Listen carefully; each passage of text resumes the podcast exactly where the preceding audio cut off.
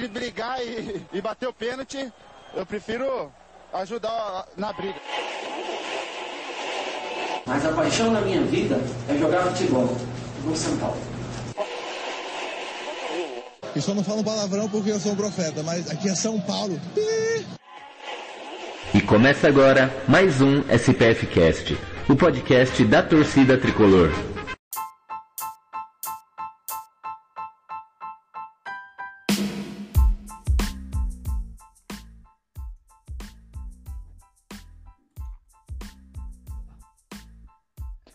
Salve, salve, torcida tricolor! Beto Silva aqui vos fala. Está começando mais um SPF Cast, o podcast da torcida tricolor. E vamos aí para falar da, dessa semana decisiva aí que o São Paulo tem, da semana que passou, uma semana de mais tropeços. Né? A gente está meio puto aqui, só que a gente não pode ficar nervoso, senão vou ser expulso é você repetir igual nossos jovens de Cotia. Mas, como sempre, não estou aqui sozinho. Aliás, tenho que trazer alguém para falar algo coerente. E trago ela. Ela que faz os seus argumentos em trás de argumentos, que sempre fala coisas sucintas e deixa as baboseiras comigo. Boa noite, Maria. Boa noite, Beto. Boa noite, Leandro. Sempre lembrando que todos esses comentários são por conta e risco do Beto. Eu não tenho nenhuma responsabilidade sobre isso. É, bom, agradecer aí por mais um, uma live, mais uma semana seguida que a gente está aqui para poder falar e reclamar de São Paulo Futebol Clube, mas o importante é que a gente está fazendo isso acompanhado, né? Melhor que ficar gritando sozinho em casa, sofrendo sozinho, ainda mais esse frio. Então, bora lá. Boa! E ele? Aquele que é o, o fã número um de King Naldo. E detalhe, ele tá fazendo escola, ele já está com a camisa hashtag Adoro Wellington. Boa noite, Leandro! Meu Deus, já não me basta um lateral esquerdo fazendo merda, agora temos dois, porque esse é o padrão do São Paulo Futebol Clube. Boa noite, Maria, boa noite, Beto, boa noite a quem estiver na live e quem acompanha como podcast posteriormente. É isso, tem muito assunto para falar hoje e a maioria deles não é bom, mas isso é São Paulo. É isso aí, amigos. Você, você que é São Paulino, você pensa que você vai ter um dia de paz?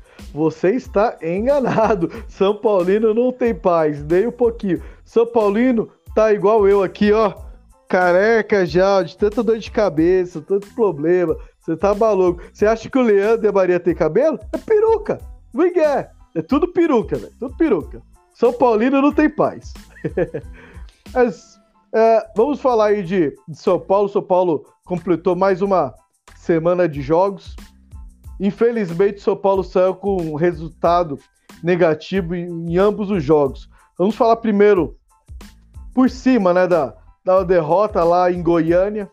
Atlético Goianiense conseguiu um bom resultado né, para o jogo de volta que acontece agora, nessa semana. Leandro, quero que você diga aí, tá confiante? São Paulo vira aí quinta-feira? O que você tem a dizer para nós desse fatídico primeiro jogo de Atlético Goianiense e São Paulo? Bom, o primeiro jogo foi uma tragédia pra gente, um jogo excelente, né, pro Dragão. É, eles são fortes jogando em casa, apesar de não estar tá jogando né, no estádio que eles costumam jogar, né, na, caverna. Caverna não, né? Na. Esqueci como é que chama o estádio desse. O que lá do Dragão, agora me deu um branco. Mas não é Caverna do Dragão. Mas enfim, eles estavam jogando no Serra Dourada, né? Por conta da, da obrigatoriedade da Comebol da Comebol, não, é da Comebol de ter acho que mais de 20 mil pagantes, né, no capacidade do estádio, então eles não puderam jogar na sua casa. Mas enfim, acho que não foi o estádio que fez diferença. O fator emocional do São Paulo agiu negativamente contra nós e enfim, quem acompanhou o jogo, quem acompanhou o noticiário nos dias posteriores sabe que o Igor Gomes foi expulso de maneira infantil, é, prejudicando bastante a equipe de São Paulo e a gente perdeu de 3 a 1 e eu acho eu fiquei mais puto com acho que com o primeiro cartão do que com o segundo, que o primeiro ele não evitou jogada nenhuma. O cara tava no meio-campo, tinha dois jogadores do São Paulo cercando ele. Não era um contra-ataque rápido, não era um ataque perigoso. Não tinha por que ele ter feito a falta. Ele puxou assintosamente o, o jogador do Atlético e fez a falta tomar amarelo. Eu falei, puta, não é possível. Acho que cobraram tanto ele de do, o time, né, de não ter atividade, de, de não matar os contra-ataques, né, contra o Flamengo, por exemplo, a gente tomou 3 a 1 em que pelo menos uns dois gols ali, se tivesse matado o contra-ataque na origem, talvez não saísse o gol. É, que aí acho que ele entrou pilhado nisso. E aí o segundo amarelo é, é, é uma coisa horrorosa, né? Porque é um contra-ataque? É, mas o cara já tem amarelo, ele me dá um carrinho totalmente fora do tempo de bola e é expulso, e a partir da expulsão, o jogo que já estava complicado porque estava 1 a 1 né? O Atlético saiu na frente virou uma tragédia grega, né? Porque o São Paulo se desconcentrou, se desestabilizou muito. É, e, lógico, a vantagem numérica para o Atlético fez também um pouco de diferença. Um dos poucos times que tem aproveitado a vantagem numérica, né? De quando tem um jogador adversário expulso, né? A gente viu o Flamengo jogando contra o Ceará há bom tempo com um a mais e não conseguiu fazer nada não conseguiu ganhar o jogo, mas o Atlético, né, como tudo acontece de ruim com o São Paulo, o Atlético conseguiu e abriu uma vantagem bem consistente para o jogo da volta, né? E eu vi até alguém comentando no Twitter que a situação do São Paulo atual é bem parecida com a situação do Corinthians há algumas semanas. Né? Ele, o Corinthians na, na Copa do Brasil saiu Copa do Brasil? Na, sei lá, agora eu tô, eu tô ficando maluco, acho que foi na Copa do Brasil. Saiu perdendo no, no, no, não foi no Copa do Brasil, foi na Libertadores. Saiu na Libertadores perdendo em casa, né, perdendo o primeiro jogo por dois e tendo que buscar o resultado no segundo jogo. E saiu perdendo para o Atlético Goianiense né, na casa deles, também por dois gols de diferença e teve que buscar o resultado na Arena, é, no, na Neoquímica Arena. No caso da Copa do Brasil, o Corinthians saiu vitorioso, né, conseguiu reverter contra o Dragão, e contra o Flamengo é, só se confirmou, não é mais uma vitória do Flamengo. E eu olho, eu acho que a tendência é que algo parecido se, se aconteça, assim, vamos dizer. Eu acho que o São Paulo, com a força da torcida, com a pressão que vai ter em cima dos jogadores, aquela preleção mágica, né, do Rogério num jogo decisivo, vai empurrar o São Paulo para uma vitória contra o Dragão. Eu acho que vai rolar, mas não sem sofrimento, especialmente se o gol não sair rápido no primeiro tempo. Sai um gol rápido, aí o ambiente vira para a favor da gente e aí as coisas tendem a funcionar mais fácil, né? Pelo menos na teoria. Mas se vira o primeiro tempo com 0 a 0 aí começa a bater o desespero e a, todo o apoio da torcida começa a jogar contra, né? Porque a, a torcida fica ansiosa, fica, começa a murmurar, né? Começa aquela coisa de reclamar quando o jogador não toma a decisão acertada, não acelera o contra-ataque. Então vai ser um jogo bem difícil e eu acho que o jogo mais importante da temporada é esse, contra o Atlético Goianiense. Contra o Flamengo, a realidade é que a gente está praticamente eliminado. Qualquer coisa fora disso é mais fé do torcedor, mais esperança de um, um milagre que vai acontecer do que qualquer outra coisa. Falando logicamente, a gente está praticamente eliminado para o Flamengo na, na Copa do Brasil. Mas na Sul-Americana, a vantagem do Dragão é a mesma, mas eles perderam uma vantagem semelhante, uma vantagem igual para o Corinthians jogando fora de casa. Então, quem sabe esse fator psicológico haja contra o Atlético, de falar, pô, de novo a gente vai perder, de novo a gente vai perder quando tomar um gol, né? Espero que tome um gol rápido. Então é isso, eu acho que passa na, na quinta-feira, mas não sem muito sofrimento. Mas se não jogar com intensidade, brigando por toda a bola, aquela coisa toda, e sabendo usar o, o apoio da torcida, vai, pode, corre o risco de sair sim, mas eu acho que vai dar para passar. É, será que o Leandro tá ansioso? Era só, era pra ele comentar o jogo de ida, já terminou no jogo de volta. Já Rapaz. foi a volta, já foi a volta. É porque não tem como, né? Não tem como. É, é, é um, jeito, o né? famoso jogo de 180 minutos, porque é isso, né? É, a, a, o primeiro jogo foi uma tragédia, essa é a verdade. A gente saiu muito mal, saiu perdendo, é, não jogou bem, na minha opinião, e aí depois da expulsão do Igor Gomes foi ladeira abaixo, né? O Atlético cresceu, teve muitos, muitas chances, e pô, aí tem que falar que o Jandrei falhou no segundo gol, né? Tipo, é, o Atlético não tinha crescido no jogo ainda quando sai o segundo jogo, o segundo gol. E é uma falha clamorosa do Jandrei. E tanto depois disso, o Felipe Alves foi titular no, no, jogo do brasileiro contra o Cuiabá, que a gente vai falar daqui a pouco, né? Então isso já mostra que o Rogério tá meio sem saber o que fazer também com o seu goleiro, né? O ideal é que tenha um goleiro titular e até então era o Jandrei. Mas será que ele tá pronto mesmo para ser o titular de São Paulo? E não que o Felipe Alves seja né, um Neuer da vida, não é. Mas às vezes é tipo o, momento melhor, né? A confiança que às vezes é abalada quando você tem uma falha, pode ter pode estar acontecendo com o Jandrei. Então, a gente tomou três gols fora de casa, três gols do, do Atlético Goianiense num jogo desastroso, especialmente para Igor Gomes, a torcida que já pegava muito no pé dele, é, acho que foi a, a gota d'água, assim, né? Tanto que quando ele foi entrar contra o Cuiabá ontem, né, no jogo de ontem, é, do brasileiro, é, a torcida começou a xingar o Rogério de burro, começou a vaiar, começou. Teve um clima estranho. Curiosamente ou não, depois disso saiu o gol São Paulo. Não que o Igor Gomes tenha participação nisso, né? No, no gol não foi nada, né, foi um cruzamento na área, bate-rebate que o Luizão. Eu nem sei se foi o Luizão que conseguiu fazer de verdade. Tive quase uma impressão de gol contra, mas enfim, um gol cagado, saiu para pelo menos nos livrar da derrota, mas não teve. Luizão é craque, pai, gol de costa. Ele é Luizão é o novo Nicão? É o novo só Nicão? craque que faz gol de costa. Não, não. Eu já, já, já vou te falar o quem vai ser o, o rei da classificação contra o Atlético. Não, eu, não, eu já, antes de você falar, eu já quero que você não fale, que depois você começou a elogiar o Nicão e falar que ele ia ser o, o, o cara da classificação, o cara machucou andando. Ele entrou no campo e, e machucou. Então, se você falar que é o, o Calério ou o Luciano, eu vou ficar com muito receio e aí corre o risco deles se machucarem no aquecimento e a gente ficar sem atacante. Né? O Beto Relaxa, o Luciano já tá machucado. Que é a zica reversa, é o único jeito. Maria, é... e aí, como tá como tá suas esperanças aí pro jogo de volta, né? Já que o Leandro já deu logo vários spoilers aqui hoje. Hoje ele, Leandro tá cabacaca. Fala aí, Maria, o que, que você achou é, após o fim do primeiro jogo? Qual foi a sua sensação e o que você espera pro, pro jogo que tem, tá vindo aí? Acho que né, daquilo que a gente conversou na última live, o São Paulo tá sentindo muito a parte física e eh, principalmente a parte emocional, que foi algo que a gente discutiu bastante aqui, né? Então, acho que o jogo contra o Flamengo e toda a situação de pressão na tabela do brasileiro e tal, tá ali já flertando com o rebaixamento.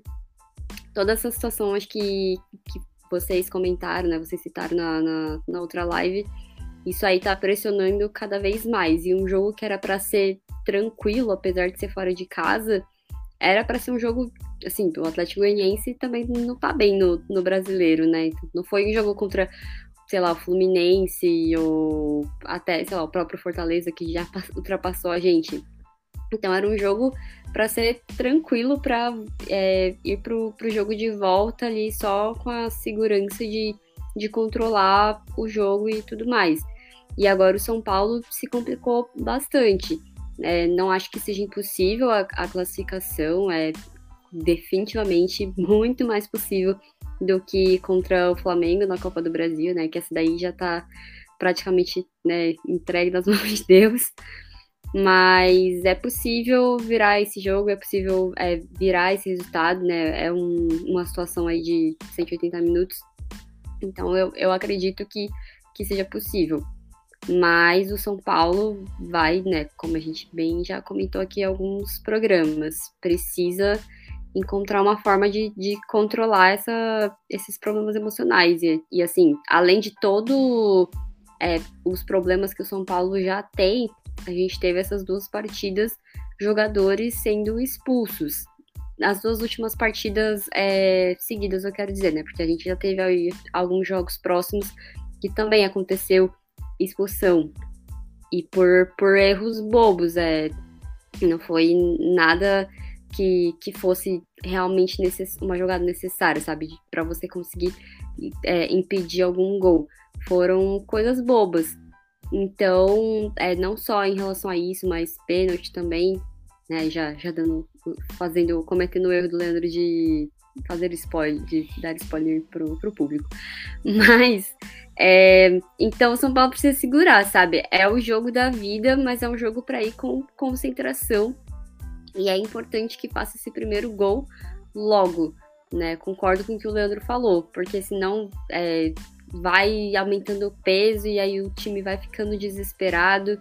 É, eu já falei aqui sobre a situação do próprio Caleri, né? De como ele fica irritado e começa a errar mais quando é, demora para o gol sair.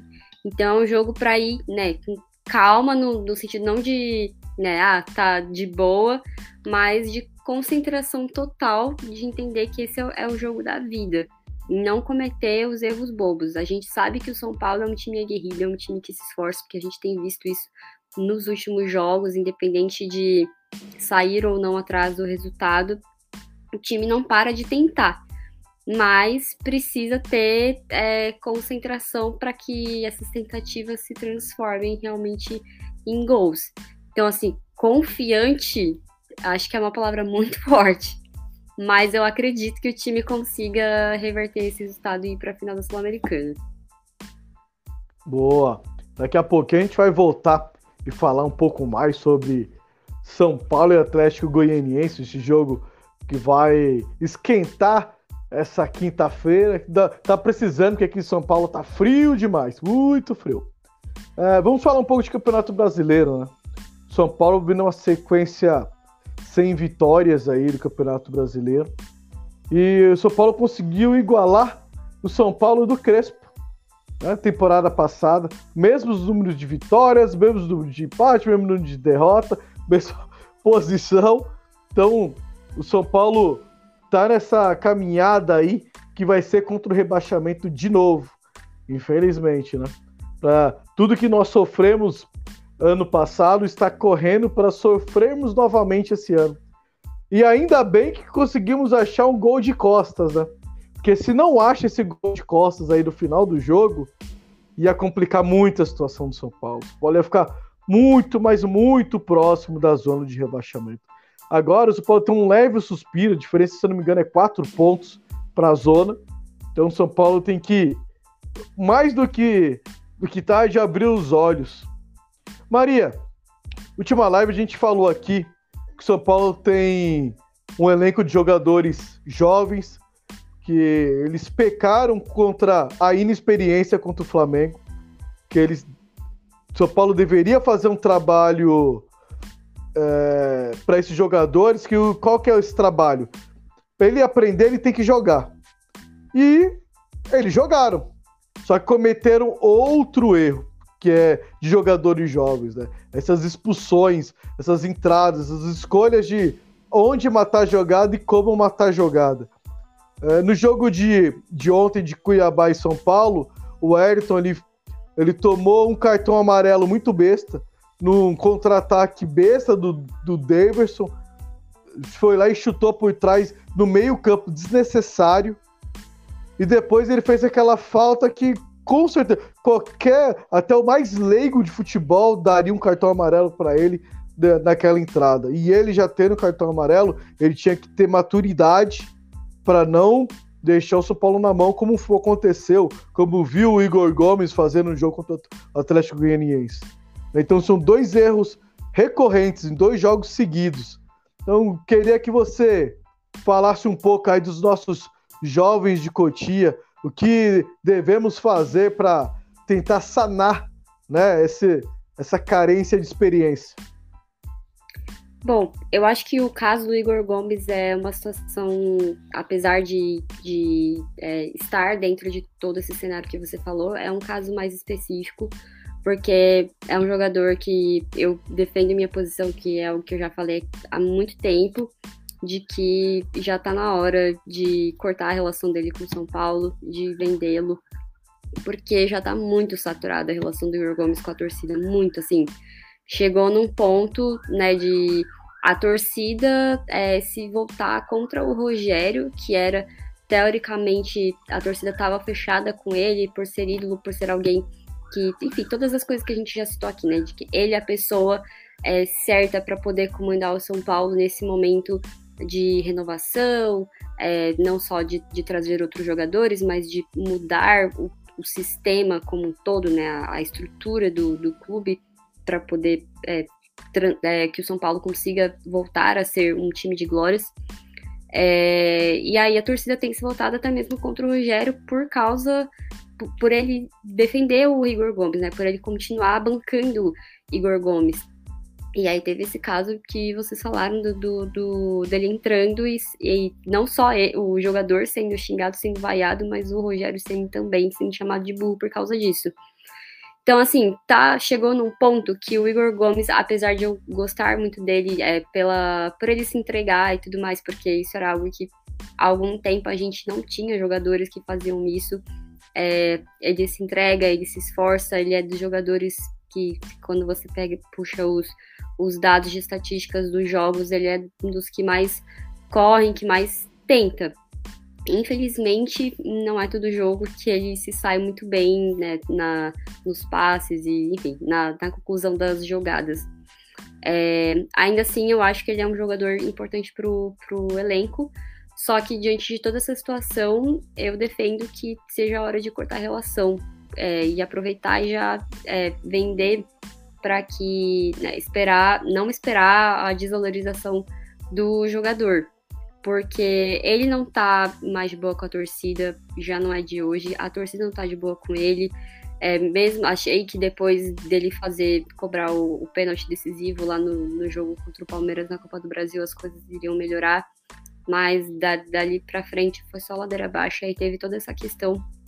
Então eu acho que ele é um caso específico que vale fazer essas pontuações, que não é de hoje que o Igor Gomes ele tá se sentindo, né, não tá rendendo não sei, enfim, como funcionam as coisas lá nos treinos, mas certamente essa questão mental influencia muito, né? A gente até brinca no, no Twitter que faz, é, faz muito tempo que a gente não vê Igor Gomes sorrindo nas fotos, nos vídeos de bastidores e tudo mais, e a gente é, acredita, né, é, especula que seja por causa dessa situação toda com a torcida. Agora, em relação aos outros meninos de Cotia, é o que você bem falou, né? É, eles não vão ganhar experiência sem eles jogarem esses jogos importantes. Calhou de serem jogos extremamente decisivos em que a gente precisa que precisa não perder, acabou sendo, mas aí não tem que fazer, né? É, alguma hora eles vão ter que jogar. Então, é, precisa ser feito esse trabalho, né, também de, de entender é, como que eu posso falar? É, da mesma forma que a gente sempre fala, né? Não só nós São Paulinos, mas torcedores dos times brasileiros em geral, quando vai jogar competições continentais contra principalmente times argentinos, uruguaios, até chilenos, tem muita coisa da catimba e tudo mais, é, de saber que os jogadores eles provocam, a arbitragem em geral não, não favorece, acaba não favorecendo os times brasileiros. E os times brasileiros até hoje não entenderam isso e continuam caindo é, na, na catimba desses, desses times, né? Hoje já existe um domínio maior do, do Brasil nessas competições porque a gente está um nível muito acima do, dos outros países, mas já existe esse histórico. Então, da mesma forma que a gente reclama, né, de que os times precisam aprender a jogar contra esses times. É, né, tá, fui redundante aqui, mas os brasileiros precisam aprender a jogar contra esses times. Os meninos de Cotia, eles precisam aprender a jogar esses jogos específicos e também contra jogadores específicos, né? Então, citando esse caso aí do Davidson.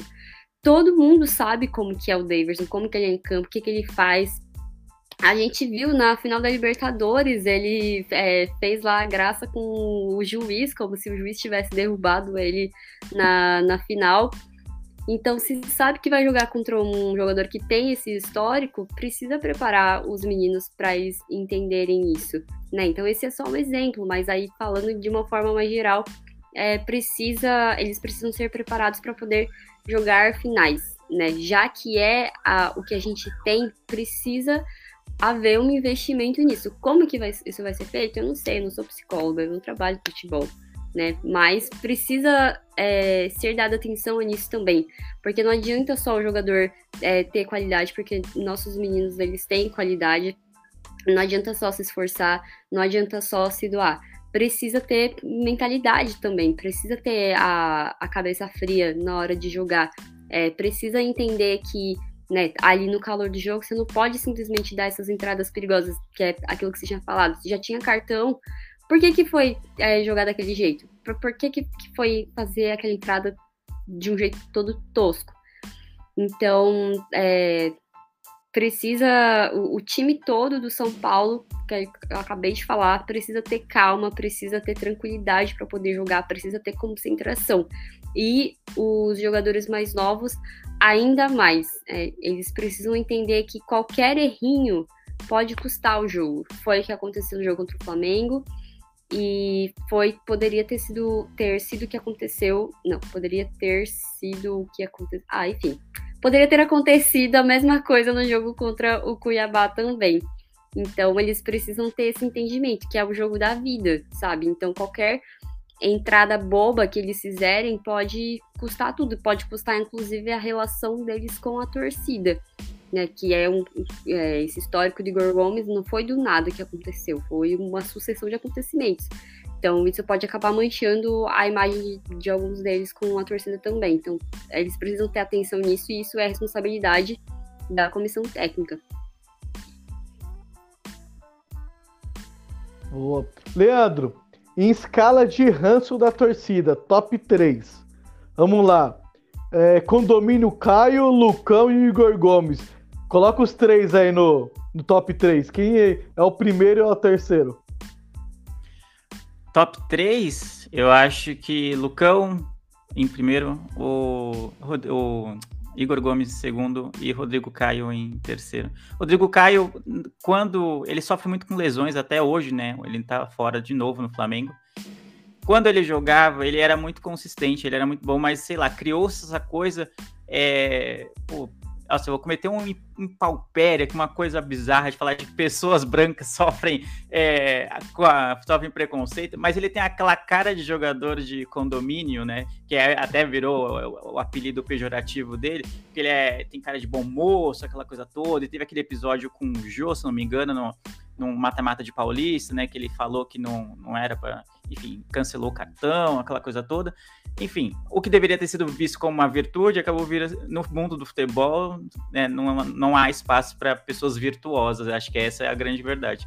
Talvez se fosse acontecesse hoje, talvez a reação fosse um pouco diferente. Enfim, a nossa sociedade tem dessas e o futebol não é diferente mas enquanto jogou pelo São Paulo, enquanto teve, esteve saudável, apto para jogo, ele jogou bem. Eu não, não, não desgostava dele, não. Diferente do Lucão, que era um caso parecido com o do Igor Gomes, né? Era da base, ela, aquela coisa de que quando era da base ele era bom, tipo, surgiu com uma grande promessa, aquela coisa toda, e quando é, foi pro profissional, não, não correspondeu, né? O Igor Gomes até correspondeu mais do que o Lucão, né? É, futebolisticamente falando. Mas aí o Igor Gomes tem isso, eu concordo com o que a Maria falou, de que eu acho que para ontem, assim, né? Tipo, acho que talvez não ainda no meio do campeonato, mas enfim, terminando o ano, é prioridade, além das prioridades de trazer um bom goleiro, né? Um, goleiro bem seguro, né? Que seja incontestável acima de tudo, tem que. O Igor Gomes precisa, pelo bem dele pelo bem de São Paulo também. É, vai ser muito difícil ele recuperar o futebol dele, a menos que aconteça um milagre nessas próximas partidas aí do, de mata-mata, enfim, sei lá, ele faça dois gols no Flamengo, alguma coisa desse tipo, assim. Se não acontecer algo desse tipo, a torcida não, é, não tem mais essa paciência para ele.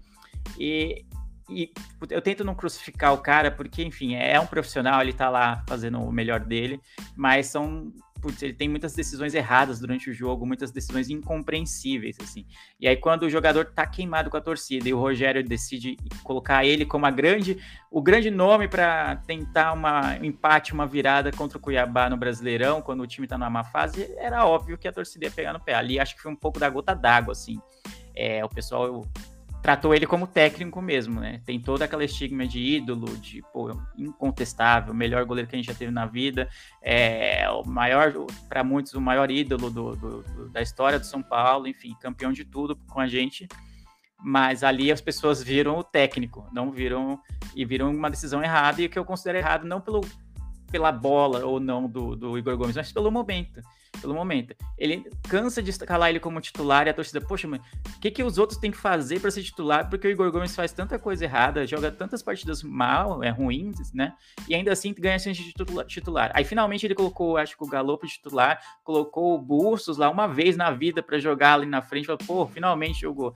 Aí quando dá tudo errado, vamos dizer assim, por culpa do de uma expulsão, de um pênalti besta para começo de conversa no, no, começo do jogo, de uma expulsão depois infantil. Aí, pô, vem, vem aqui Igor Gomes, o Salvador. Aí a torcida deve ter, tipo, mano, não é possível. O Rogério só tá, pode estar de brincadeira. Aí foi uma gota d'água. Então, eu acho que ele tá no top 2 de ranço aí da torcida, mas caminhando a passos largos, dependendo do desfecho dessas mata-matas que estamos por disputar, caminhando para top 1, assim, né? Então, e aí, nisso, eu acho que o Rogério tem sua parcela de culpa nisso. Não sei se a gente vai falar sobre a situação do Rogério, que para muitos já está balançando no cargo, mesmo sendo quem é, né? Mesmo sendo o ídolo que é, mas que para muitos, se for eliminado contra o Dragão, é possível que seja demitido. É, enquanto isso, a, a diretoria está armando um golpe, né? Tipo, momento delicadíssimo, esportivamente falando. E enquanto a gente está conversando aqui sobre isso, é, que já é triste o suficiente a gente falando que a gente não conseguiu ganhar do Cuiabá, que não conseguiu ganhar do Atlético Goianiense e que não foi páreo para o Flamengo no jogo da ida, mesmo jogando em casa. Então é um momento bem delicado da, da temporada. O Rogério está balançando no cargo, no meu modo de ver, mesmo sendo o Rogério. Tem jogadores que estão queimados com a torcida, tem outros que estão com moral, mas se a bola não chegar neles, não adianta nada o Caleri tá com moral, porque ele vai ficar lá só se matando contra três zagueiros, então não adianta. Enquanto isso, a diretoria acha que inaugurar quadras de tênis no, no, na sede social do clube é, é grande feito da gestão dela, e depois, no, hoje, enquanto a gente grava, tá fazendo reunião para mudar o estatuto valendo para a gestão que está em, em, atuação, né? A gestão atual. Isso não existe em lugar nenhum. Você propõe uma mudança de reeleição é, no estatuto do clube, no estatuto do seu condomínio, que seja, qualquer lugar sério que você faz isso, a proposta, se você tem uma proposta pensando em melhorar o lugar é, onde você mora ou que, do qual você é membro, você faz pensando na próxima vigência, né, no próximo mandato, e não no seu próprio mandato. Então não faz sentido você aprovar algo que vai te auto-beneficiar. Então não faz sentido. E é isso, exatamente isso que o Casares quer fazer. Então saiu até um artigo do Rodrigo, Cap Rodrigo lá no Globo hoje, falando exatamente disso, de como São Paulo é comandado pelas mesmas pessoas há muitos e muitos anos, muitos cria lá do, do Juvenal Juvencio ainda, como é o Casares, né? Enfim, e que dia, dia após dia tentam dar um golpe diferente. A proposta que foi recusada sete meses atrás era bem parecida com a de hoje, mas era mais grave, né? E acho que aí por isso teve uma comoção muito grande da torcida, da imprensa, e para que não fosse aprovada. A proposta de hoje é mais sutil, entre aspas, mas aprova a reeleição para um presidente que está em mandato, não faz sentido. Então, enfim. Enfim, tem tudo errado. A gente vai ficar culpando o Rogério, vai ficar culpando o Igor Gomes, que tem sua parcela de culpa na situação do São Paulo? É óbvio, porque esportivamente é ele que escala, é o outro que toca a bola, é o outro que chuta, que escolhe as decisões dentro de campo. Mas o problema do São Paulo, como a gente já falou muitas vezes aqui, é, é estrutural. É estrutural e vem de gestões muito, muito ruins começando pelo último mandato do Juvenal Juvencio, e daí para frente foi só ladeira abaixo. E cada vez que a gente acha que vai ser melhor um pouquinho, piora, né? A gente anda para trás. Nisso a gente vê os rivais é, avançando léguas e léguas em, em, questão de transparência, em questão de marketing, em questão de estrutura de, do CT, de, de departamento médico, tudo os rivais têm avançado, e aí o, o, tal soberano que o Juvenal falava ficou só na lembrança. Se alguém é mais novo e vai ouvir uma coisa dessa, pode até achar estranho. Como assim? O São Paulo soberano? É isso mesmo? Não tem lógica hoje, né? Tipo, é até uma vergonha ler se alguém chegar e falar de soberano, falar de Jason, falar de, desse tipo de coisa, porque é um passado que tão cedo eu acho que o São Paulo não vai voltar a viver. Não vai voltar a viver. E não é só por culpa do Rogério, não é só por culpa do Igor Gomes, ou de pênaltis bestas, de expulsões bestas, também, mas muito mais porque a estrutura de São Paulo é defasada, é uma estrutura arcaica, antiga e que é comandada pelas mesmas pessoas que pensam só no, no benefício próprio, não estão nem aí para o clube, quando é, essa é a verdade, mas enfim. Rapaz, o Leandro tá pistola hoje. Fica na mira dele não, que ele tá tirando pra tudo quanto é lado. É o pistoleiro. Você tá maluco? O Soares que se cuide. O pistoleiro agora é o Leandro. Você tá maluco, papai? então vamos lá, né? Vamos continuar aqui. Leandro já falou de tudo, tudo quanto é tema. Já, já foi pro, pro jogo do Goianiense, já alfinetou a diretoria, já falou da queda do técnico. Tá, tá daquele jeito. Hoje, então hoje é dia. é. Então já aproveitando, vamos falar um pouco de, do jogo, né? Juliano já esmiuçou um pouco. São Paulo entrou com, com time para poupar os titulares para esse jogo de quinta, jogo decisivo. E São Paulo entrou com duas linhas de quatro, né? Aparentemente, São Paulo, todo mundo achou que era um terceiro zagueiro, o Rafinha, o Rafinha jogou como lateral. E o Igor Vinícius jogou na sua frente. Então, o São Paulo jogou com duas linhas de quatro, com o Igor Vinícius, não, perdão, Marcos Guilherme na sua frente. Com o Bustos e o Patrick, né, na, como referência. Uh, esse time de São Paulo não conseguiu criar praticamente quase nada durante todo o jogo. Né? Tanto que o gol de São Paulo foi um gol achado. Só teve esse gol achado, uma finalização do, do Alisson no segundo tempo. Alisson que mal conseguiu criar, mas correu muito durante o jogo. Né? Claramente ele tá sem ritmo, por tanto tempo que ele ficou afastado, ele correu demais, tentou marcar, tentou atacar, faltou perna para ele ali. Teve horas ali que ele caiu para fazer a, a ala esquerda ali, que ele tava se arrastando em campo. Ainda conseguiu uma finalização, quase fez um golaço. É... E esse foi um jogo péssimo, né? Acho que o São Paulo só não tá pior da classificação hoje, porque tem times piores que o São Paulo, por incrível que pareça, pior que os reservas do São Paulo. Né? São Paulo, com esse, com esse futebol que apresentou contra o Cuiabá, eu entendo porque o Igor Gomes é titular. Ponto. Com esse futebol que apresentou, eu entendo. Né? Não que ele tenha fazendo muita coisa fora disso aí. Mas se, se esse é o time que ele tá treinando todo dia contra esse futebol apresentado, eu acho que se eu jogar lá no meio, acho que eu vou ter uma vaguinha também nesse time de São Paulo. Viu? Não tá muito difícil, não. É... O São Paulo conseguiu né, esse empate milagroso ao final.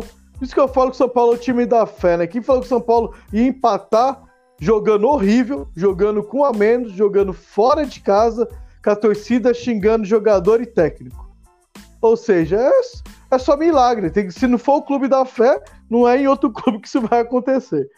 Então, é, eu não tenho muito o que dizer desse jogo, a não ser bola cheia e bola murcha. Vocês querem acrescentar mais alguma coisa desse jogo ou já podemos ir pro bola cheia e bola murcha? Ah, acho que a única coisa que eu queria pontuar é a questão do Marcos Guilherme, né? Que, cara, impressionante.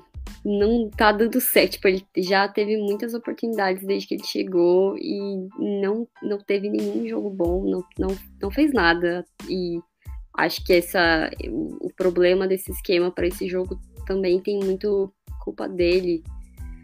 Então, sei lá, não sei se tem muita opção também, mas que, o que o, o Beto falou, né? Ah, se eu chegar lá, eles me escalam. É bem provável, porque com o nosso DM do jeito que tá, qualquer pessoa que chegar lá vai, vai ser escalada de qualquer forma. Então, eu acho que só queria pontuar isso mesmo.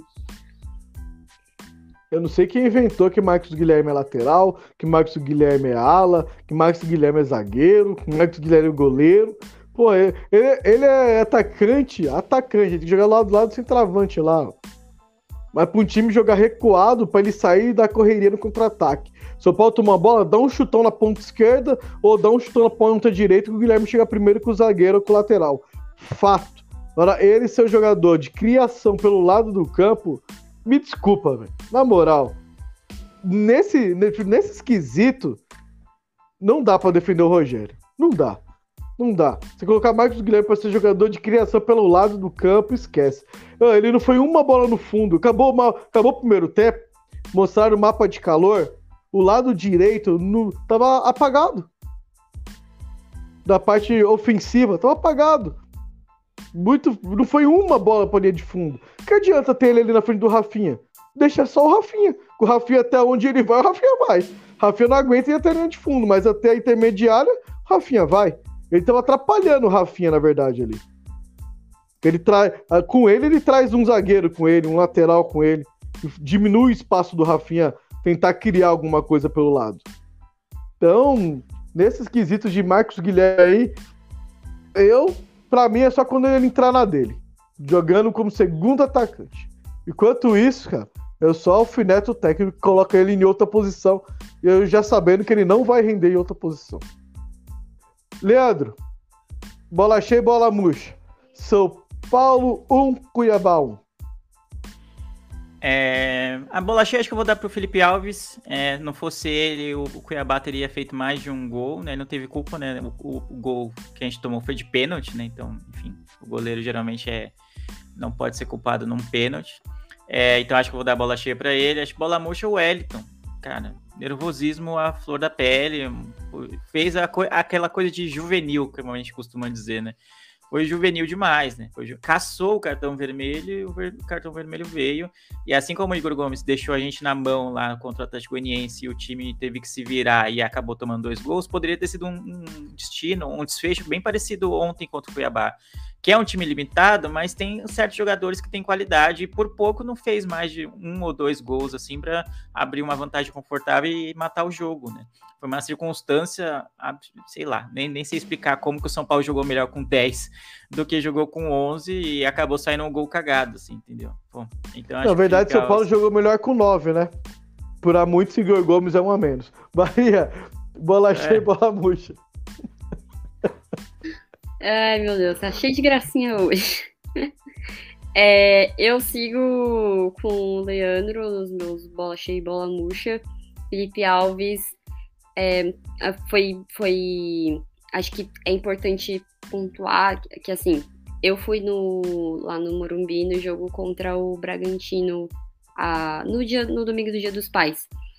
E ele tava no gol, e assim, toda vez que a bola chegava lá, não que o Bragantino também tenha tido muitas oportunidades, né? Felizmente o time não foi muito bem naquele dia, mas ele não dava absolutamente nenhuma segurança. E, e assim, com o Bragantino não oferecendo muito perigo pro gol.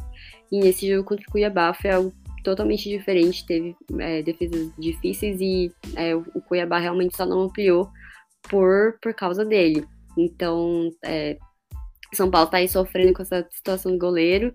É, a, pelo que os jornalistas, os setoristas estão é, trazendo, ele deve ser o titular no jogo contra o Atlético Goianiense, então espero que ele tenha uma atuação boa como a que ele teve contra o Cuiabá. E de bola murcha é o que a gente falou, então ele foi ju juvenil, foi um erro bobo, numa situação é, que da mesma forma como contra o, o Flamengo, né? O São Paulo, quando acontece algo desse tipo, é, desestabiliza o time, sabe? De uma forma que parece que tá todo mundo perdido, sabe? Tipo, meu Deus, é aquele meme do meu Deus, e agora o que faço? Do Leão Alex parado assim.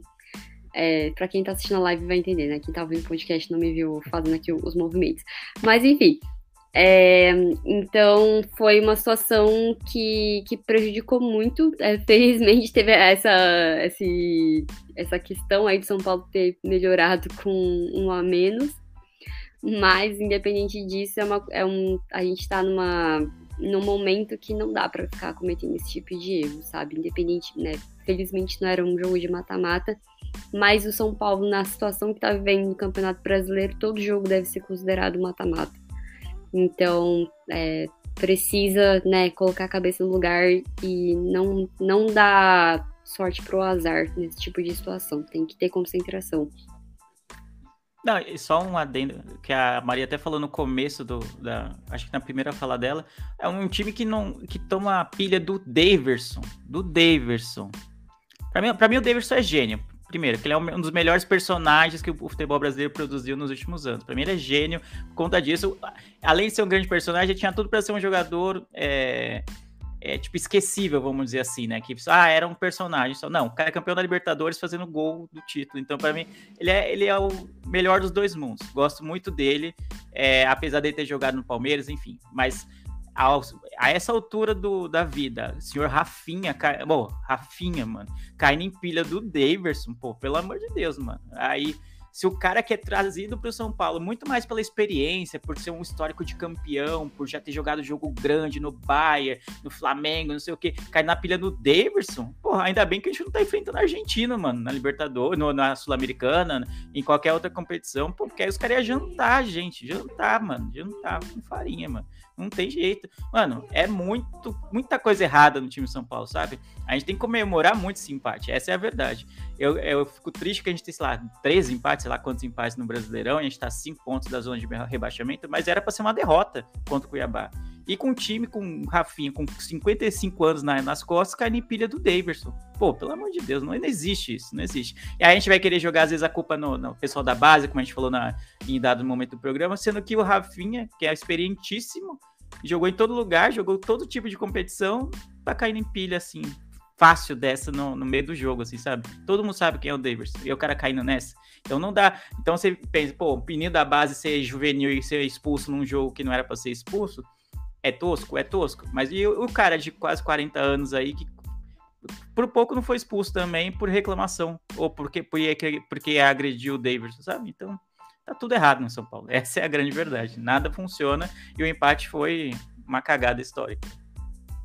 Exatamente. Pior que a pilha não era nem Duracell, mas beleza. É... é brincadeira isso. Eu concordo com vocês, só faço uma menção honrosa aí ao nosso artilheiro, Luizão, gol de costa, pai. Esse nem Pelé fez. Respeito, Luizão. Gol de costa, vai. Foi, jogou muito bem o jogo, por, si, por sinal. As disputas individuais ele ganhou praticamente quase todas. Foi seguro, conseguiu fazer um golaço, golaço, né? Então fica um adendo aí ao Luizão. Agora vamos falar de, de Rogério Ceni, né? Técnicos, na verdade. Né? A gente já mencionou que o São Paulo igualou aos números do Hernan Crespo da temporada passada. E esse ano teve mais preparação, teve a continuação, né? Que o Rogério começou temporada final da temporada passada, continuou o trabalho, trouxe alguns jogadores, renovou seu contrato para 2023 e o São Paulo tem a mesma pontuação. Ou seja, vai brigar para não cair. Eu pergunto a vocês, meus amigos, o problema será o técnico de São Paulo? Que entra ano, sai ano, troca técnico, troca um ou outro jogador, mas as coisas não fluem como todo São Paulino sonha ou já viu fluir uma vez. Maria, problema está na troca de técnico? Ah, se fosse isso, né? É, aí já o tanto de técnico de todos os estilos diferentes, idades, nacionalidades que passaram aqui e a coisa não foi para frente. Nem o Crespo, que conseguiu um título, conseguiu é, fazer a, a, coisa andar, o agora vai. Não é trocando técnico que, que as coisas vão melhorar, né? Como o Leandro já falou, o problema de São Paulo ele é estrutural e assim, a gente sempre comentava a questão é, mais política, né, do, dos problemas da diretoria em si, que não é só essa gestão, é, mas as anteriores também pareciam estar muito mais preocupadas é, em se manter ali no poder, em é, aproveitar aquilo que o poder trazia para elas. Mas nesse ano a gente né, teve esse entendimento de que a a situação é, é, a estrutura em si também, né? Literalmente falando de, de departamento médico, de, do, do, de como é o centro de treinamento do São Paulo hoje, né? Que não é nada parecido. Aliás, é muito parecido com o que era de, de 20 anos atrás, quando o São Paulo viveu, viveu os seus tempos de, de glória nesse milênio. Então, é, é muito difícil você, sabe, traz, vai trazer um técnico. O que, que vai adiantar? O técnico vai fazer essas coisas mudarem? Vai ter algum peso para pressionar a diretoria para que essas coisas mudem, sabe? Então, não, não vai adiantar. E assim, São Paulo trouxe é, jogadores esse ano, sabe? Fez mais contratações e fez contratações que né, não são nomes estrelados nem nada, mas se a gente pensar que no, no passado o São Paulo estava tendo muito problema trazendo jogadores mais velhos e aí sofrendo com a questão física, e dessa vez o São Paulo parece estar é, tendo um entendimento melhor dessa situação, né? De não é o foco não deve ser esses jogadores mais velhos, porque a gente não tem departamento médico para poder cuidar caso eles se machuquem, nem para prepará-los para não se machucarem.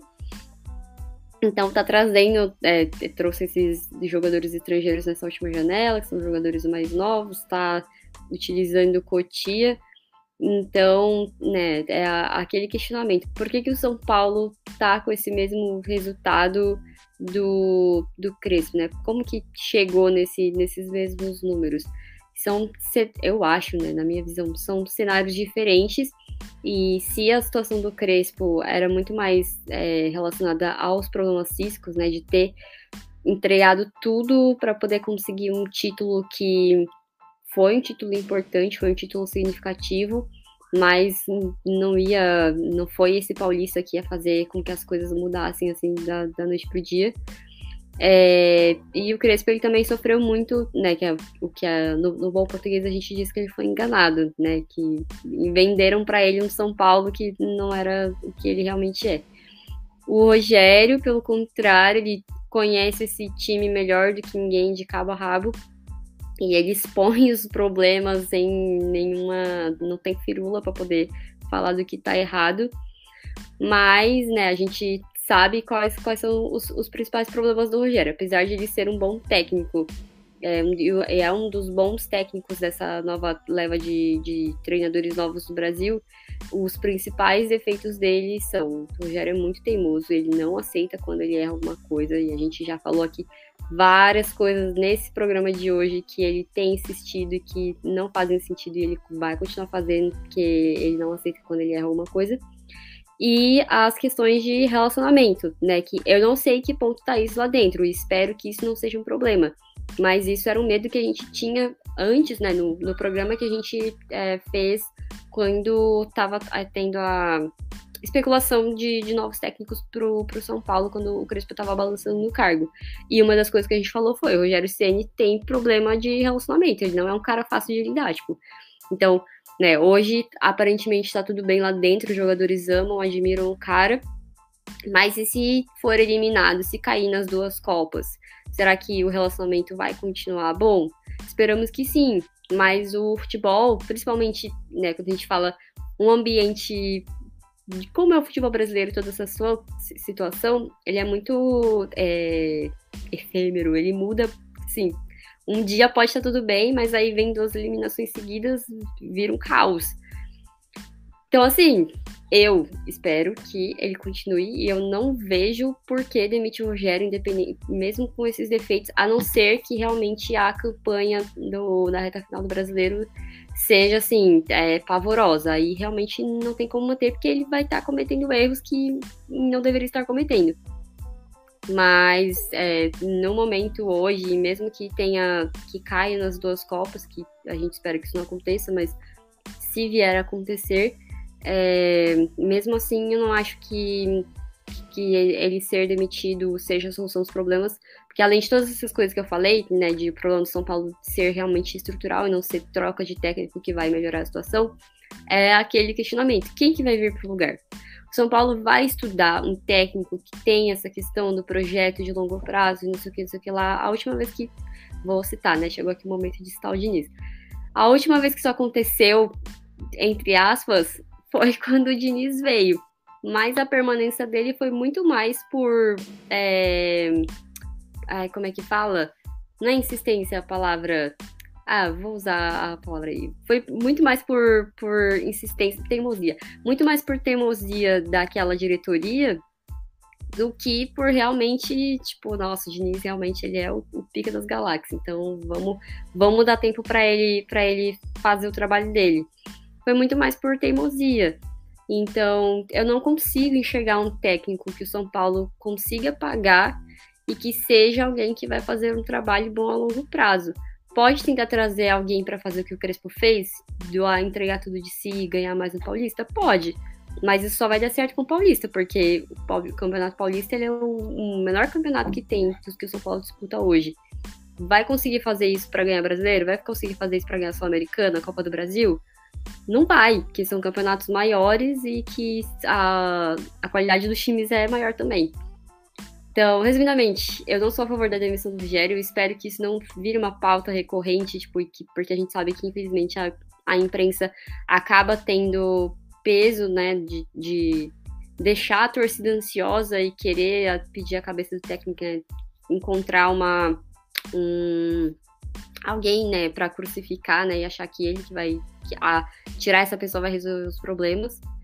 Mas não significa que eu esteja 100% é, satisfeita com o que o Rogério tem feito, por questões, né, são pequenas diante do trabalho inteiro, mas que, né, nessas teimosias que ele tem em não admitir algumas coisas que ele tá fazendo que não são certas, isso pode custar muito caro lá na frente, né? Então acho que ele precisa ter atenção nisso.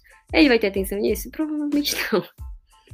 Mas eu acho que, assim, o, o meu ponto é esse. Boa, Leandro. Quer complementar? F faz o F, Leandro? Faz o F? F do quê? É. De Fernando Diniz. Não, tem que ser o D, o D de Diniz, né? O D de o Diniz. Deira, Dinizismo, faz o Deira. É, faz o D. Mas é, eu endosso o que a Maria falou. É, eu já falei outras vezes aqui, inclusive quando o Diniz era técnico, quando o Crespo era técnico, o, te, é, o São Paulo, ou então qualquer time grande que se preze, eu acho que tem que contratar um técnico pensando na temporada. A gente vai jogar essas competições, ah, vai ter esse mata-mata, esse mata-mata, e vai ter a Liga Nacional, né, o Campeonato Brasileiro. Então, ah, então, pô, vamos contratar um técnico pensando nessas competições que a gente tem, vamos ver qual que a gente vai conseguir focar, vamos ver como é que se desenrola a temporada, enfim mas tem que contratar pensando na temporada. Então, assim como eu é, defendi a permanência do Diniz naquela temporada, do Crespo na, na em 2021, eu defendo a, a, permanência do Rogério agora em 2022. Eu acho que mudar o técnico agora, nessa altura do campeonato, até porque se for mudar, vai ser é, porque foi eliminado na Copa do, do Brasil para o Atlético Goianiense, eu acho. Porque se passar do Atlético Goianiense e for eliminado do Flamengo, a eliminação do Flamengo já está bem no horizonte, né? Vai ser o natural, né? A eliminação. Mas se não conseguir reverter a desvantagem para o Dragão, eu acho que o clima vai ficar bem pesado lá na, com a diretoria. A gente sabe como funciona, a imprensa pesa, a torcida vai xingar porque vai ser uma situação já diferente do Diniz, que não tinha público por conta da pandemia, o Rogério tem público. E vai ser um jogo em casa. Imagine que, sei lá, a tragédia pior seria de perder o jogo. Não classificar ainda, perder o jogo para o Atlético. Então, perder duas derrotas. A torcida ia achar muito, ia estar insatisfeita, a diretoria ia ver isso. A imprensa, a primeira coisa que ia falar na coletiva seria: e aí, você acha que vai ter que ser demitido? Aquela coisa toda, enfim. Aquele climão e, e, gente já sabe. Então seria muito difícil a diretoria bancar o Rogério, mesmo sendo o Rogério, eu acho mas eu acho que demitir um técnico depois de sair das duas Copas e só, só entre aspas, tendo o brasileiro para fazer o mínimo para não ser rebaixado, para mim é fazer o mínimo. Tem muito time horroroso, horroroso e sem metade do elenco que o São Paulo tem. Então, a gente não tem elenco para brigar com, com o Flamengo, com o Atlético e com o Palmeiras? Não tem. Mas a gente tem, pô, tem muito mais elenco que Goiás, que, que a, Havaí, que Juventude, enfim, tem muito mais opções de, de banco para lidar com brasileiro e só com brasileiro. Então, demitir o Rogério agora eu acho que seria uma, uma burrice sem tamanho, mas eu não duvido que isso aconteça. E, mas é fato que o Rogério tem sua parcela de culpa assim, em decisões que eu simplesmente não consigo explicar, assim, não consigo entender algumas. A gente já falou do Igor Gomes, já falou assim de manter sempre o Galo no banco, quase não dá chance. O Bus foi ter um jogo titular agora, esse, que era uma, um jogo é, complicado, né? É o time reserva, tipo, você coloca o cara para jogar, mas você coloca, você não coloca os seus meias principais para dar bola para ele, para ele receber bola de qualidade. Aí, tipo, a criação já vai estar tá um pouco deficitária, assim. Então, você, pô, aí o cara não foi bem. Lógico, não tem, não tem cara, não tem ninguém para dar passe, ninguém boa fase para dar passe, pô, aí fica meio complicado também. Então, você coloca o cara numa fogueira, ah, se vira aí, você não é bom? Dá a impressão isso, às vezes, do Rogério, sabe? Porque o Bus, pô, a gente viu os vídeos dele, via a, é, o investimento que a diretoria fez nele, fala, pô, esse aí em dois, três jogos vai ter que estar tá entrando no segundo tempo e, de repente, já vai virar um titular, assim, recorrente, né? Do, no, no, time de São Paulo. E não é o que aconteceu. Foi o primeiro jogo de titular mesmo dele, que ele teve mais minutos para jogar. Então aí você vai falar, pô, ele não foi bem, aí ele não vai mais dar chance, mas por que o Igor Gomes tem mais chance, sendo que ele joga, não joga bem há muito tempo, entendeu? Aí você vê que todo treinador tem seus preferidos. Mas aí isso, quando quando é os preferidos que acabam entregando em campo, entregando desempenho, é, assistências, gols, consistência de marcação, se for o caso de alguém defensivo, boas defesas se for um goleiro, você consegue entender, você passa o pano, vamos dizer assim, para as preferências do treinador. Mas quando é alguém que não tem, não tem entregado o que se espera dele, Aí fica um pouco complicado. Pô, porque o fulano tem uma chance só e o outro tem 20 chances de mostrar o potencial dele. Então fica um pouco, um pouco complicado. Então, o Rogério tem falhas, tem seus erros e aquela velho ar de arrogância, de, de ser teimoso. Então, a imprensa não, não, é nítido, a imprensa não gosta muito do Rogério. Eu, e o Rogério também não tem uma relação muito assim simpática com a imprensa. Ele faz o dele, ele dá coletiva, eu acho que porque tem que dar. E ele usa isso o tempo dele muito bem, porque ele acaba criticando a diretoria, algo que outro técnico não poderia e nem faria, né? É, é, no comando do São Paulo. Então ele, a gente acaba sabendo alguns dos bastidores da diretoria por conta disso, porque ele tem esse respaldo de ser ídolo como jogador para falar.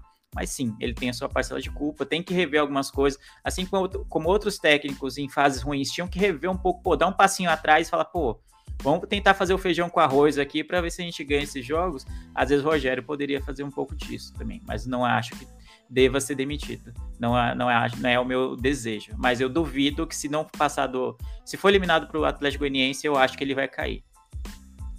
Bom, se isso acontecer, é muito amadorismo, né? Porque Sim. no meio da temporada foi feita a renovação do contrato dele e ah, o São Paulo já renovou com o seu técnico agora, é, estamos inovando, gostamos e acreditamos no trabalho do técnico.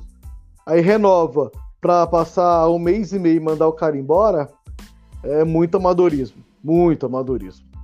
É você está querendo ou não, está assinando uma, um contrato de um ano de salário, de isso e aquilo, e o São Paulo já está todo endividado. É mais uma dívida que vai para o histórico.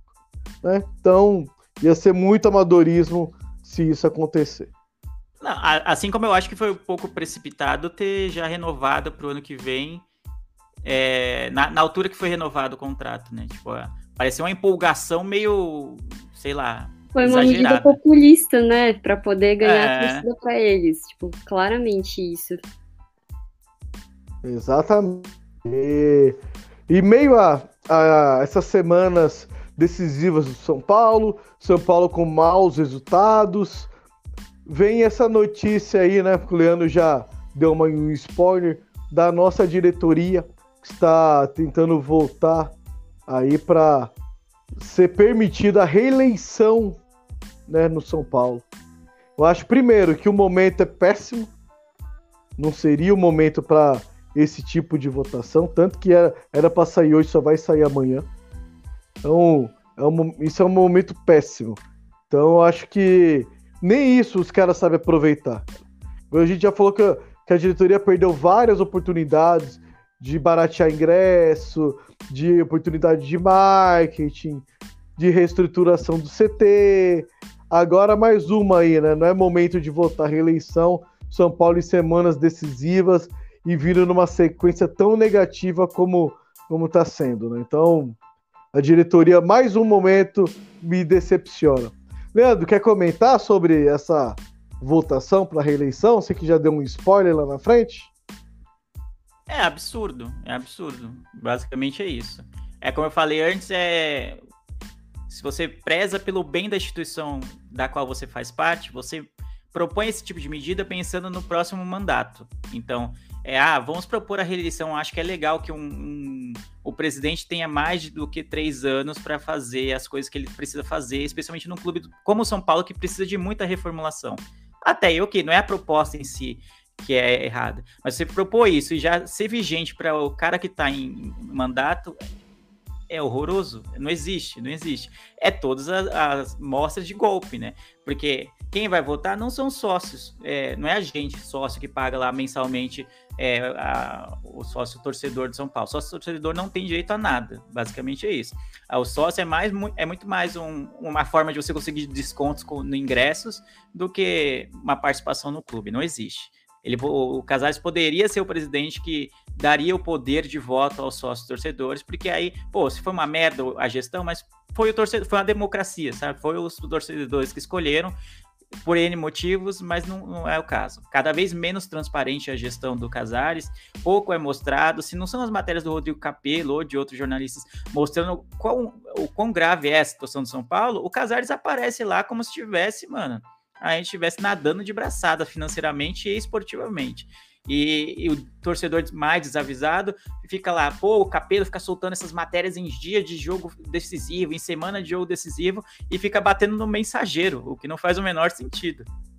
Você tem que brigar com a diretoria, que prometeu diminuir a dívida e aumentou ela, se não me engano, em 100 milhões a mais do que da dívida. Só que agora vai entrar o dinheiro do Anthony, vai entrar o dinheiro do Casimiro, vai dar uma mascarada excelente, né, para a diretoria isso, né? Que era um dinheiro que ninguém esperava. O Anthony até era esperado que fosse vendido, mas não, esse tipo de esse tipo de entrada não é previsto, né? É, é quase uma PLR, vamos dizer assim, um bônus que o clube ganhou do nada. Então, e o Casimiro então não era esperado que ele saísse do Real Madrid agora, especialmente pelo valor que ele saiu, foi um valor bom, assim, então, enfim, são dois, duas entradas que, no meu modo de ver, você deveria pelo menos metade para quitar algumas dívidas, para dar uma diminuição nas dívidas, e, e, pegar uma parte considerável para, por exemplo, pegar, comprar um goleiro, um goleiro de confiança, goleiro tipo top, assim, incontestável, do nível que é o Everton, do nível que é o Cássio, do nível que é o João Paulo, enfim, do, nível que é o Walter, por exemplo, do Cuiabá, que eu acho um excelente goleiro, que a gente já sonhou várias vezes com ele e nunca deu certo,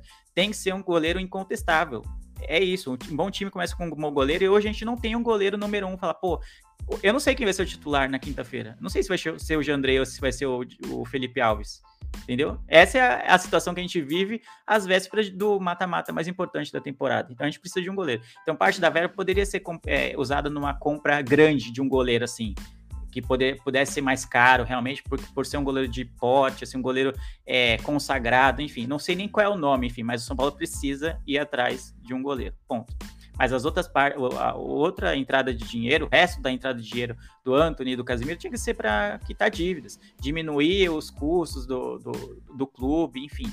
Não nada disso foi feito. São Paulo fez muitas contratações que, ao meu ver, não precisaria ser feito, vamos dizer assim. Trouxe o Galopo, por exemplo, por um valor muito alto, era uma promessa, mas isso é tudo coisas que vão aumentando a dívida. Pagou em Bitcoin fiado, né, basicamente, a Bitso lá que acho que ia pagar o, um Bitcoin, mas depois a gente ia ter que pagar para ela o, esse valor, entendeu? Pô, faz o menor sentido. Uma, uma, uma, contratação com um tom de populismo também, com essa ação marqueteira aí de, da Bits e tal, pô, não faz o menor sentido. Então a gestão do Casares, no meu modo de ver, é muito ruim, tão ruim ou pior que a do Leco, que a gente tanto criticou aqui.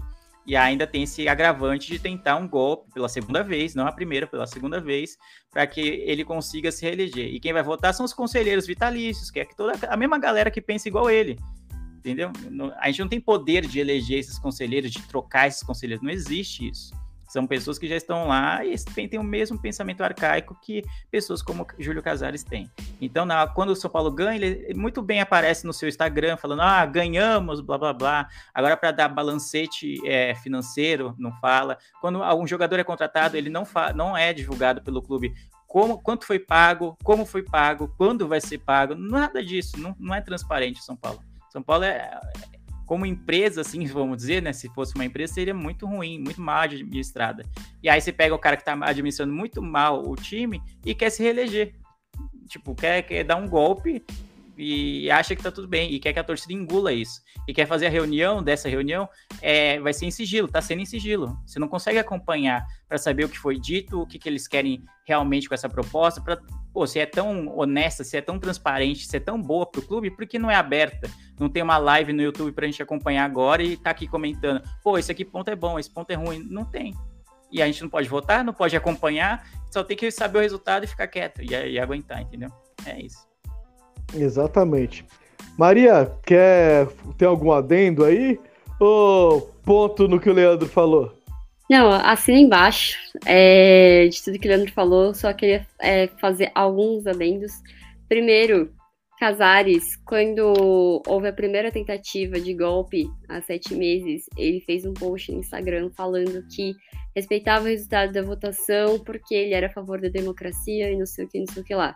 Pois é, Respeita tão, nada, né? É, tão, tão, tanto respeito à democracia que está aqui fazendo de novo a votação para poder conseguir a bendita da reeleição. Que é um absurdo em, em qualquer situação. Se a gente estivesse falando de um país, isso é, seria visto a pessoa como um ditador, porque alguém que está tentando prolongar o, o, próprio poder. E o que torna ainda mais absurdo é que o Casares, quando ele é, não era presidente, ele era contra a reeleição, ele votou contra a reeleição. Por que, que mudou agora que ele está no poder? Por que, que agora ele quer continuar? Se antes ele achava que uma é, o, o, presidente, enfim, a sua, sua diretoria eram capazes de fazer mudanças e fazer uma gestão correta é, dentro de só um mandato, por que, que agora ele acha que não é mais? Agora mudou a situação. Então, sabe, é, são questões que, que ninguém responde, né? Justamente porque é uma diretoria que não tem absolutamente clareza em nada, que era o principal, é, a, a principal bandeira deles na campanha para quando foram eleitos, era a questão da clareza, de que iam fazer lives para poder divulgar e não sei o que, não sei o que lá. E se você vai no canal do YouTube do São Paulo, realmente tem muitas lives, toda vez que tem é, reunião, essas paradas para poder falar desses assuntos que, real, que são de interesse da torcida, realmente transmitido lá, mas se você vai lá e assiste, essas reuniões elas são muito mais para poder é, fazer homenagens e condecorações e falar de coisas supérfluas do que realmente para falar daquilo que importa. Que assim, se já é importante você abrir esses dados, essas informações sobre valores para a torcida, ainda mais em um clube que está quebrado, em um clube que a situação financeira é terrível, um clube que a gente está precisando ter que usar Bitcoin para comprar jogador. Sabe? Isso é muito surreal. E, e, a, e, a, gente. Não que o torcedor seja passivo, mas sabe, a gente tá vendo tudo isso acontecer e não tem muito o que fazer.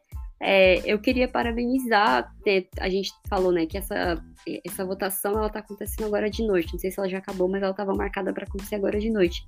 Os torcedores, eles foram lá no Morumbi protestar da mesma forma que aconteceu no ano passado.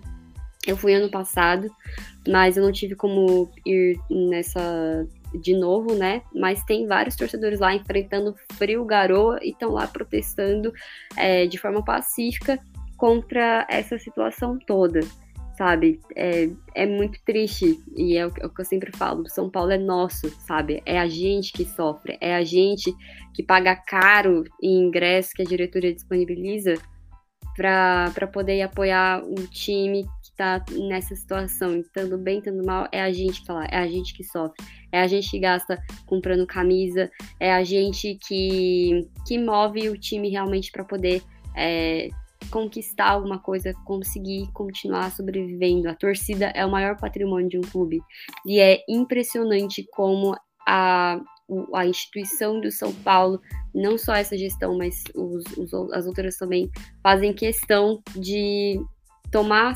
atitudes, de realizações que mostram que, sabe, para esfregar na nossa cara que o São Paulo está na mão deles. Isso é muito absurdo, muito absurdo. E cada vez que uma coisa dessas acontece, eu me sinto muito desrespeitada. Porque é nossa propriedade esse clube quando esses caras forem embora, a gente vai continuar aqui, a gente vai continuar torcendo, a gente vai passar para os nossos filhos, para nossa família esse amor. Eles vão fazer alguma coisa? Não vão. Então, esse, esse era o meu adendo. É, depois desses dois comentários, eu não tenho muito o que agregar, né? Porque eu assino embaixo, concordo plenamente, né? Então, fica aí nosso apelo para você, torcedor de São Paulo, é, entender um pouco do que está acontecendo com o nosso clube, o nosso São Paulo. É lamentável, cenas lamentáveis. Mas vamos falar de. voltar a falar de jogo. Quinta-feira, São Paulo enfrenta o Atlético Goianiense e o Morumbi. Prova provavelmente 50 mil pessoas ou mais estarão empurrando o time para essa classificação. E no fim de semana tem o, o clássico, né? Contra o Corinthians, também no Morumbi. Então, São Paulo vai. E depois o Flamengo, né? Só isso. Só isso que São Paulo. Só isso, não é nada. Só, só isso aí. Então, eu já sei que os desfibriladores já estão do lado, o povo já deixa salvo o número do SAMU no celular quando vai assistir o jogo de São Paulo, que eu só apertar que já disca. Eu já sei que tem muitas coisas aí, porque o coração do São Paulino vai ter que ser guerreiro para esses jogos, hein? É, a gente já falou que o São Paulo precisa atacar de qualquer forma o Atlético Goianiense, tem que ir para cima.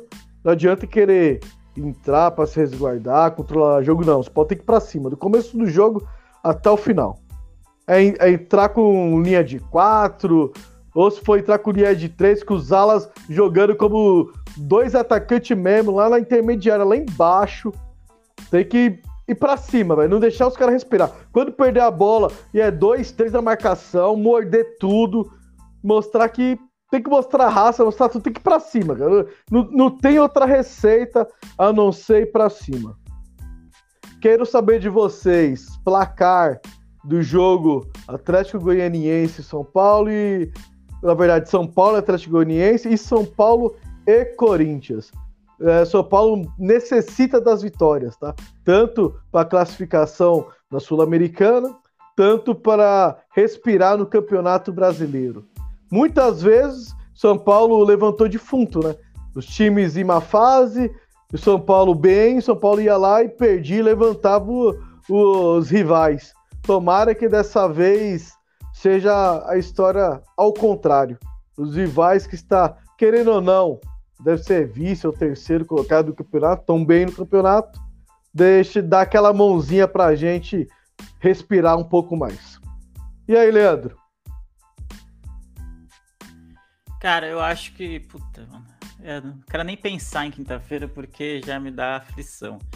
É, eu tenho certeza que a torcida vai comparecer em peso. Eu não consegui comprar meu ingresso dessa vez, é, mas é, eu sei que vai bater provavelmente 60 mil, né? O, que é um jogo decisivo, todo o clima que envolve, o, a necessidade de reverter um resultado adverso. O clima todo vai estar propício para que a torcida faça parte dela, como tem feito, inclusive, né? A São Paulo tem, a, acho que a melhor média de público do ano, é, dos últimos anos, assim, do, do, na história do São Paulo. É, cada, todo jogo tem batido pelo menos 30, 34 mil, 40, alguns jogos 50, já teve jogo de, de 60, enfim. Acho que esse é jogo para 60 mil, a torcida vai fazer a parte dela. Mas é aquela coisa que a gente falou: o São Paulo tem que entrar pilhado? Tem. Tem que entrar brigando por todas as bolas, tem que entrar dando é, carrinho na lateral, aquela coisa toda que a torcida gosta, tem. Mas não pode confundir isso com pressa, com coisa desorganizada, com, é, sabe, com o que aconteceu contra o Cuiabá, de cair na pilha do Davidson, de, de... os jogadores do, do Atlético Goianiense, se eles forem espertos, eles vão fazer exatamente o que o Davidson fez é, fazer aquela cera, é, deixar o pé, sabe? É, alguém encosta nele cai, rola, porque isso irrita o adversário. E o São Paulo se mostrou um time é, desequilibrado mentalmente, emocionalmente. Então, se eu fosse jogador do Dragão, o segredo seria isso: começar a irritar o time do São Paulo. E a gente tem jogadores como o Reinaldo, por exemplo, que se irrita muito fácil. O Rafinha se mostrou que não tem tanta maturidade como a gente achou que teria. Enfim, eu acho que vai ser um jogo muito complicado. A, a torcida vai jogar a favor, mas ela precisa que o time também jogue a, a, seu favor, sabe? Que não caia nesse tipo de coisa.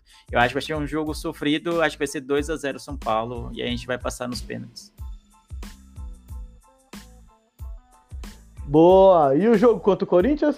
Placarzinho? Bom, se a gente sobreviver ao Atlético Goianiense, acho que tudo depende do, do desfecho da, do de quinta, eu acho se o São Paulo, pô, tiver uma vitória épica, né? Porque pelo menos dois gols de diferença para tirar, ou três, fazendo três para no tempo normal, ou ganhando nos pênaltis. O São Paulo vem com uma moral tão grande para jogar no Morumbi que eu acho que dá 1 a 0 São Paulo, a gente ganha e leva. Se acontecer uma tragédia na quinta-feira, o clima de velório pro acho que é domingo o jogo vai ser tão grande que é arriscado a gente perder o jogo para o Corinthians, que vem num bom momento, especialmente se o Renato Augusto jogar, que é o jogador que faz a diferença no meio campo deles, né? Que é, é outro time quando ele joga em relação a quando ele está fora, assim, enfim. É, se o São Paulo passar na quinta, eu tenho, eu acho que emenda a vitória na, no domingo contra o Corinthians e aí chega, sei lá, sonhando com um milagre na para a próxima semana contra o Flamengo. Se perder do Atlético Goianiense, eu acho que vem emenda três derrotas seguidas, eu acho. E aí, Maria? É, pro Atlético Goianiense também, eu acho que vai para os pênaltis, até porque essa tem sido a estratégia do Rogério Senna, que a gente tem passado todas as decisões por pênalti. Então eu confio no time. Eu, é impressionante, o São Paulo chegou num ponto em que eu confio mais no time, no poder mental deles, na força mental, mais quando eles estão numa disputa de pênalti do que no jogo corrido. Então eu voto em 2 a 0 e jogo indo para os pênaltis. E contra o Corinthians também é a mesma coisa. Acho que vai depender do que acontecer nesse jogo contra o Atlético Goianiense. Então, assim, São Paulo pode ir super leve para um clássico, pode ir né, com aquele desespero e a, a consciência pesada e tudo mais.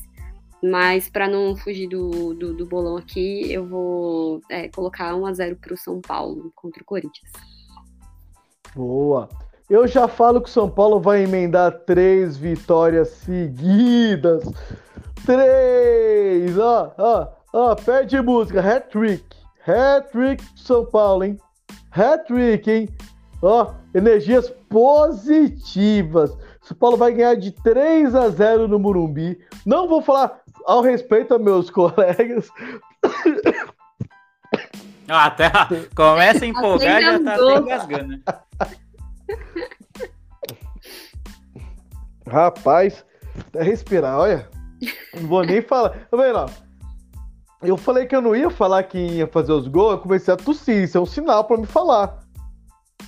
Não, Engasguei não. quando não ia falar. certo nas últimas lives. Deixa isso quieto. Então tá bom. Então, ó, 3x0 contra o Atlético Goianiense, 1x0 pra cima do Corinthians e 2x0 pra cima do Flamengo e vamos pros pênaltis. 2x0 lá, amigo. 2x0 lá. Segunda-feira, depois do jogo do Corinthians, eu vou falar quem vai decidir o jogo contra o Flamengo. Contra o Atlético Goianiense eu vou ficar quietinho em respeito aos meus amigos. Mas contra o Muito obrigado. Flamengo eu vou falar quem vai decidir. Não, não, se a gente passar do, do Atlético Goianiense ganhar do Corinthians, aí você pode falar qualquer um que é É. herói, porque aí já tá, mano. Putz. Aí, aí já é. vai estar no lucro, entendeu? Ganhar o clássico, passar na pra final da Copa do Brasil, a gente já vai estar no lucro já. É, bem isso. Então, vamos lá. Considerações finais, Leandro. Considerações finais é isso, né? Sempre bom falar de São Paulo. Hoje rendeu porque a gente tem bastante assuntos. E como eu falei no começo, né, a maioria dos assuntos não era boa, não eram, não eram bons, né? Mas enfim, quem sabe na próxima semana a gente já vai ter passado esses dois jogos, né? Que a gente palpitou agora, do Corinthians e do Atlético Goianiense. E mais uma vez é uma semana chave para o São Paulo. E, cara, putz, queria muito chegar aqui segunda-feira que vem falando de classificação e vitória em clássico, mano. Especialmente a classificação. A vitória em, clá- em clássico vai ajudar bastante na luta contra o rebaixamento? Vai. Mas o essencial mesmo seria a classificação na Copa do Brasil. Então, quem sabe a gente volta aqui na segunda-feira falando de uma atuação belíssima do São Paulo, que pode ser a, a virada de chave, né? Aqueles clichês, aqueles chavões que o futebol adora, né? De repente seja isso. Pô, tava tudo perdido, a gente consegue uma classificação contra o Atlético Goianiense e, e muda o astral, o clima, o ambiente, o psicológico do time. Quem sabe seja isso. Mas é isso, muito bom falar com vocês, muito bom estar nessa mesa de debates aqui, essa, te- essa terapia coletiva para quem é São Paulino, enfim. Então, até a próxima. Se você gosta de me ouvir falar do São Paulo, triste aqui, preocupado, pessimista, me ouça também falando de coisas, mais, coisas melhores que me dão mais alegria, que são as séries e filmes. Eu gosto muito. Então, eu tenho um podcast semanal que chama Miopia. Então, siga a gente na arroba podcast Miopia no Twitter e no Instagram. Toda semana tem episódio novo. A gente falou sobre sitcoms no último episódio. Então, se você gosta de sitcoms, a gente deu um apanhadão geral das sitcoms que a gente gosta. É, o que, que tem numa sitcom, o que, que precisa ter, o que, que não tem, as risadas de fundo, aquela coisa toda. Falamos de The Office, falando de How I Met Your Mother, de Friends, é, sei lá, Two and a Half Men, é, Brooklyn Nine-Nine, enfim. Essas sitcoms que todo mundo gosta, e conhece. Então, se você gosta de, de séries, de filmes, a gente tá sempre, toda semana tem episódio novo. Então, me ouça lá e até a próxima. Boa. O Leandro tá tão cheio de spoiler hoje que ele tá falando já de classificação da Copa do Brasil, já tá adiantando pro, pro Flamengo. Mas É, eu já tô louco. Mano, é que, pensa, o, o Flamengo tá em todos os lugares, mano. Por onde eu olho tá o Flamengo, eu fico confuso de, de, de- de- com as coisas. Então, enfim, todo lugar a gente enfrenta o Flamengo. Mas só tem Flamengo, Corinthians, Palmeiras e. e- então, no- em todos os mata-matas possíveis, então fica confuso. Mas é a classificação na Copa Sul-Americana, que é o título. Que era o título mais acessível, agora virou um milagre, né? Já de novo. O que eu falo, né? Pro São Paulino nada é fácil. Maria, considerações finais. Oi, gente, muito bom estar aqui, muito bom fazer a, a nossa terapia coletiva. E a única coisa que eu queria é, colocar aqui nas minhas considerações finais é lembrar e convocar toda a torcida a acompanhar o jogo das meninas no Campeonato Brasileiro, vai ser na segunda-feira. A gente comentou um pouco sobre isso na live da semana passada, criticando a diretoria de São Paulo, porque o jogo seria na Arena Barueri, mais um, um grande feito da diretoria de Júlio Casares. É, mas mudaram o, o jogo pro estádio, né? Vai ser no Morumbi, vai ser um horário horrível. Só que, pelo que eu entendi, não vai, isso não é culpa do São Paulo, né? é uma questão da transmissão do, do Sport TV. Não sei se isso pode mudar, mas por enquanto o jogo vai ser na, na próxima segunda, às 5 e meia da tarde. Então, se você não puder ir ao Morumbi, assista que vai ser transmitido. É bem importante ter o apoio da torcida. E quem também é, gosta de me ouvir aqui no SPFcast, também estou lá no Contra-Ataque. Nós temos podcast, temos texto, temos nossos posts nas redes sociais. É, para quem curte o conteúdo sobre futebol, mais relacionado às questões sociais, políticas, é só nos procurar por lá ou Contra-Ataque. E até semana que vem, espero, torcendo para que estejamos aqui semana que vem falando de coisa boa, se Deus quiser. Boa! É isso aí, né? É, e tá vendo? Quem fala que o povo não escuta o SPF Cast, o diretor, é lá. Já mudou pro Morumbi. Pena que o horário é ruim, mas fez é Horroroso, feito. né? 5 e meia da tarde é o quê? Quem é que vai? Meu Deus, mano. Nem estudante Sem consegue. comentários, né? Sem comentários. Numa plena numa segunda-feira. É, detalhes, né? Assim, melhora de um lado e piora de outro, né? O famoso tampar o sol com a peneira, né? Ou cobrir um santo e descobrir o outro. É, essa, esse é o São Paulo de hoje em dia, amigos. Esse é o São Paulo. Então, o SPFcast fica por aqui.